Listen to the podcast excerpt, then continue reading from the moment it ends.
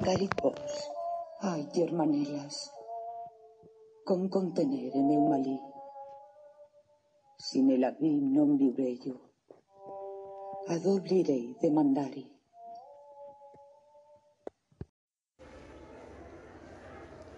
Buenos días. Hoy, 1 de octubre, acogemos en Maimona Radio al Club de Lectores Al Calor del Libro para charlar sobre la novela de Jesús Carrasco, Llévame a casa. Gracias a Lectura en Extremadura hemos podido disfrutar de 15 ejemplares en formato papel y con un poco de suerte algunos de nosotros podremos asistir al encuentro con el autor el 9 de octubre en el Palacio de Congresos de Mérida. Por todo ello, nos parecía una buena ocasión para traer, aunque sea de forma de tertulia, a Jesús a nuestra casa. Recibimos y agradecemos la colaboración de Echar Osorio, Cristina Suárez, María José Ortez y quien presenta Ana Sánchez. Buenos días, lectoras. Buenos días a todas, qué contentas, ¿no? Tener aquí, aunque sea de manera un poco virtual o, bueno, en nuestras memorias a Jesús Carrasco. Me encantaría, me gustaría mucho saber, pues, quién es Jesús y si Jesús de alguna manera se deja ver en este libro que nos hemos leído, Caridad, ¿no? Es Jesús Carrasco. Eh, hola, pues yo voy a comentar algunos datos de la vida del autor, de Jesús Carrasco. Él nació en Olivenza, en Badajoz, en 1972 pero se crió en un pueblo de Toledo, Torrijos, que es donde trasladaron a su padre, que, era maestro. Después, en cuanto a sus estudios, él se licenció en educación física y fue profesor de instituto y también redactor publicitario. Viajó a Escocia en, en, dos ocasiones y estuvo viviendo allí. Y en 2005 se asentó en Sevilla donde trabajó como redactor publicitario antes de dedicarse por completo a la escritura, después del éxito de su, novela Intemperie. Eh, publicó luego La tierra que pisamos y, esta que nos ocupa ahora, Llévame a casa. Eh, algunos paralelismos que, aparecen eh, de su vida con el protagonista de la novela, Juan, es, por ejemplo, haberse criado en este pueblo de Toledo, que en la novela aparece como un pueblo con un nombre imaginario, que es Cruces. Y también el protagonista de la novela eh, viaja y termina también viviendo en Edimburgo, en Escocia. Eh, otro, otro dato que comparte el autor con el protagonista de la novela es no haber podido estar cuando su padre fallece, ¿no? Y él se refiere a eso como el dolor que comparto con el personaje. Lo que digáis aquí, las, que... Pues eh, nos podrías contar entonces, Charo, de qué trata la, obra, esta obra que yo creo que nos ha, nos ha sobrecogido un poquito, nos ha llegado al corazón, yo, yo pienso, ¿no? Quiero pensar. Sí, mira, la, la historia tiene como protagonista a un hombre de unos treinta y tantos años que se llama Juan Álvarez. Juan siempre ha sentido desde muy joven la necesidad de huir de su familia, como si todo lo que rodeara a esa familia estuviera impregnado de una aridez que le ahoga. Ha querido irse muy lejos. La relación que ha tenido con sus padres ha sido un poco distante. No son padres cariñosos, no son padres que hayan jugado con él, ni le hayan leído cuentos, ni le hayan llevado al parque, ni le hayan dado muchos besos. Son padres de estilo antiguo, rectos, trabajadores, pero que desconocen ese lenguaje de la ternura tan propio de los padres modernos de clase media.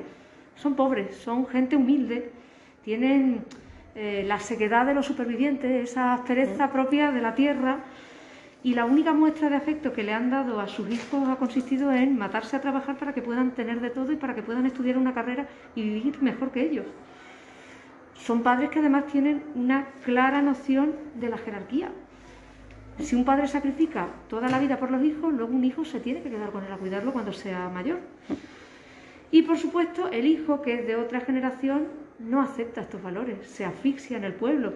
Ha estudiado una carrera y ha querido siempre volar, volar, volar lo más alto posible.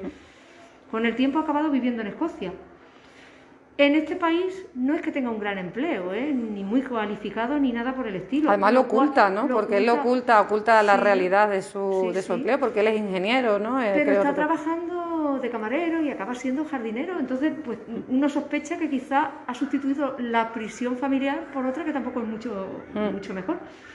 No obstante, eh, Escocia es una tierra verde, dulce, llena de jardines. ¿Y su pueblo se llama Cruces? Su, padre su, pueblo se llama Cruces y es un secarral. Entonces es esa contraposición de lo dulce y lo verde contra lo árido, que es algo que, que salía en intemperie.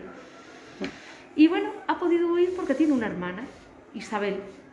Isabel ha volado también, ella también quiere huir de la familia, pero no ha volado tan lejos. Se ha ido a vivir a Barcelona, donde tiene un futuro profesional muy bueno, muy bueno. Pero ella es la que ha estado siempre pendiente de los padres, se ha responsabilizado de ellos, de su vejez, es la que ha sufrido sus reproches injustos, sus tiranías, pequeñas o grandes. Y Isabel, pues claro, está harta de la dejadez del hermano. De repente, el padre enferma de cáncer Isabel avisa a Juan y no le escatima ninguna explicación. Mira, vuélvete para España porque papá está muy enfermo, seguramente no va a salir de esto.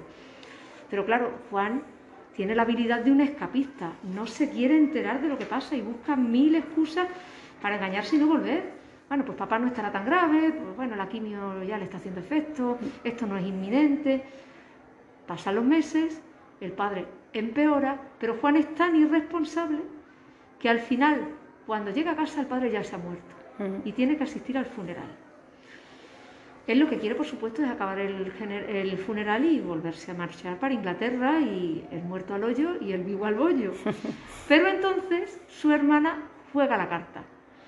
Em, él no, no sé qué, es muy escurridizo, él no quiere encontrarse con su hermana. En el velatorio el marido de la hermana le dice una cosa grave, mira, tu madre tiene Alzheimer y cuando acaba el funeral, Isabel se lo cuenta todo de golpe. Mira, Juan, me acaban de ofrecer un trabajo importante en Estados Unidos y no lo puedo dejar de ninguna manera. Te da ahí el relevo, te toca a ti, tienes que cuidar de mamá y está muy enferma. Además, cuando Isabel le dice esto, las maletas están hechas, los niños montados en el coche y ella se va de repente. Y la novela trata de eso, de qué hará Juan. eludirá de nuevo su responsabilidad, meterá a la madre en una residencia, la dejará abandonada o la cuidará. Bueno, solamente una cosita más. No vayáis a esperar mm, grandes momentos en los que Juan se descubra a sí mismo, descubra el sentido de la vida, porque no, porque esta es una novela impregnada de cotidianidad y en la vida no hay grandes epifanías ni mm. grandes ni grandes tragedias tampoco, incluso los momentos grandes tienen una cierta prosa. Este es un escritor en el que menos es más, en el que prefiere quedarse corto antes que dar demasiadas explicaciones. Yo creo que ese es un acierto. Profundo, ¿eh? intenso, qué bonito. ¿Y algún tema, algún tema más del que, del que podamos hablar, Cristina? Eh, hola María José, pues mira, sí, aprovechando la lectura del último préstamo, voy a aprovechar para mencionar uno de los problemas con el que nos encontramos en las sociedades denominadas como primer mundo ya que por estilo de vida, cambios en el mundo laboral y por un sinfín de factores, esta nueva envergadura solo nos concierne a nosotros. Según la ley de vida, los padres deben cuidar de los hijos. En cambio, actualmente lo contrario, pues no es asumido con tanta aceptación. A día de hoy la vejez tiene unas connotaciones negativas, con una visión generalizada de improductividad, de aburrimiento y, ¿por qué no?, gasto social. Nadie quiere mm. ser viejo y las corrientes actuales manifiestan un intento por parecer y mantenerse jóvenes a toda costa. En el ámbito laboral, pues cada vez está más aceptado faltar al trabajo por tener que llevar a tu hijo al médico. Se ha igualado la baja paternal a la maternal. En cambio, ¿qué sucede cuando los padres envejecen y hay que cuidar de ellos? Antiguamente, cuidar de tus padres era considerado una parte más del proceso de la vida, unas leyes y normas no escritas, pero tradicionalmente transmitidas de padres a hijos, y es ese precisamente con el problema que ahora nos encontramos.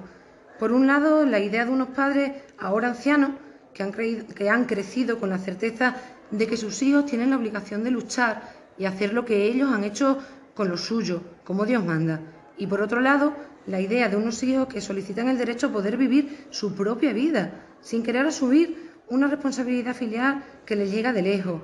Todo ello unido a la dificultad de conciliar la vida familiar y laboral, la incorporación de la mujer al trabajo y el nacimiento de una nueva generación sangui que encuentra que debe cuidar de sus hijos y padres al mismo tiempo, debido al retraso en la edad de procreación o la distancia, porque los hijos ya no viven cerca del contexto familiar. Estos son solo algunos de los factores, pero hay más. Y el resultado de todo este cóctel, pues diferentes formas y modos de ver la vida entre padres e hijos, diferentes generaciones con diferentes perspectivas, que unidas falta de madurez, insatisfacción personal, egoísmo, enfermedad, renuncia, sacrificio y vejez, pues dan lugar a un problema social que cada vez es más común. Se habla mucho de la responsabilidad de ser padre, pero rara vez se habla de la responsabilidad de ser hijo y de las consecuencias de asumirla. En nuestra evolucionada sociedad, el incremento en las expectativas de vida nos enfrentan a un nuevo reto, asumir y aceptar nuevas realidades. Pero en muchos casos ser mamá de mi mamá nos llega de lejos. Me gustaría terminar con una cita popular judía que resume un poco lo dicho. Cuando los padres cuidan de los hijos, bailan los padres, bailan los hijos. Cuando los hijos cuidan de los padres, lloran los hijos, lloran los padres. Pues precioso cierre. Muchísimas gracias a todas y nos esperamos en el siguiente libro. Gracias. Fenomenal, bien. Este es el rincón del miedo, por ejemplo, ¿no? Entonces agrego. Agregado.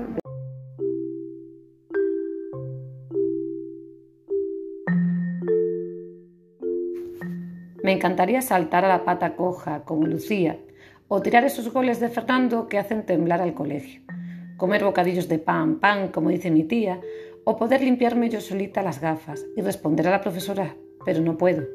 Solo tengo mis ojos azules, unas ventanas que captan un mundo precioso, donde los demás ríen, se abrazan, se cuentan secretos al oído y comen quicos sin miedo a atragantarse. Mis piernas son dos ruedas. Soy veloz pero no puedo saltar. Desde el patio, bajo el ala cubierta, observo a Emilio, el niño nuevo, que es moreno, con pecas y simpático. Lo miro y pienso que tengo suerte, porque lo veo, veo sus hoyuelos que son graciosos y su nariz respingona que me recuerdan a mi hámster. Él no puede ver el cielo azul, ni mis ojos azules también, pero gracias a la maestra Carmen hace ejercicio y estira sus piernas. ¡Qué diferentes somos! ¿Cuántos colores componen mi cole? Mi maestra Mercedes es alta, alta y morena. Elisa es bajita y muy rubia, y el conserje Manuel está cojo, y la directora sonríe mucho, mucho, y abraza con la voz dulce de su guitarra. Mi madre canta mal, pero hace reír a mi tía. Y yo quiero jugar al fútbol, pero ver el cielo azul y que mis compañeros me quieran igual que yo quiero a mi madre y a mi hámster. Y todo eso se lo cuento en este cuento grabado a Emilio, que no puede leer mi mirada, pero sí oír mis palabras.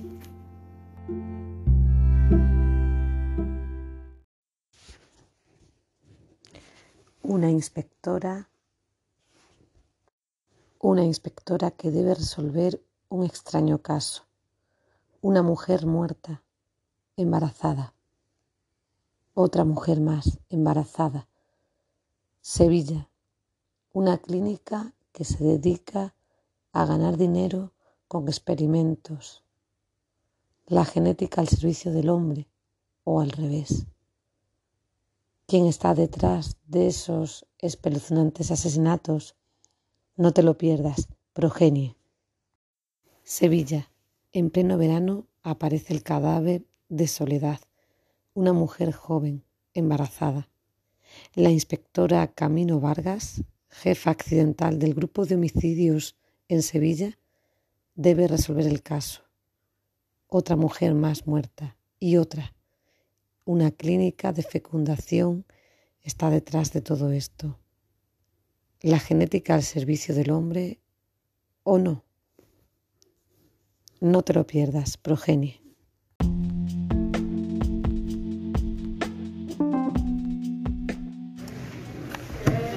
Buenos días, acompáñame a visitar una nueva aventura por Nantes. Espero que os guste mucho. ¿Où es Nantes? Pues Nantes es está, una, está en una ciudad francesa situada en la orilla del río Loira. ¿Pero a dónde vamos a ir?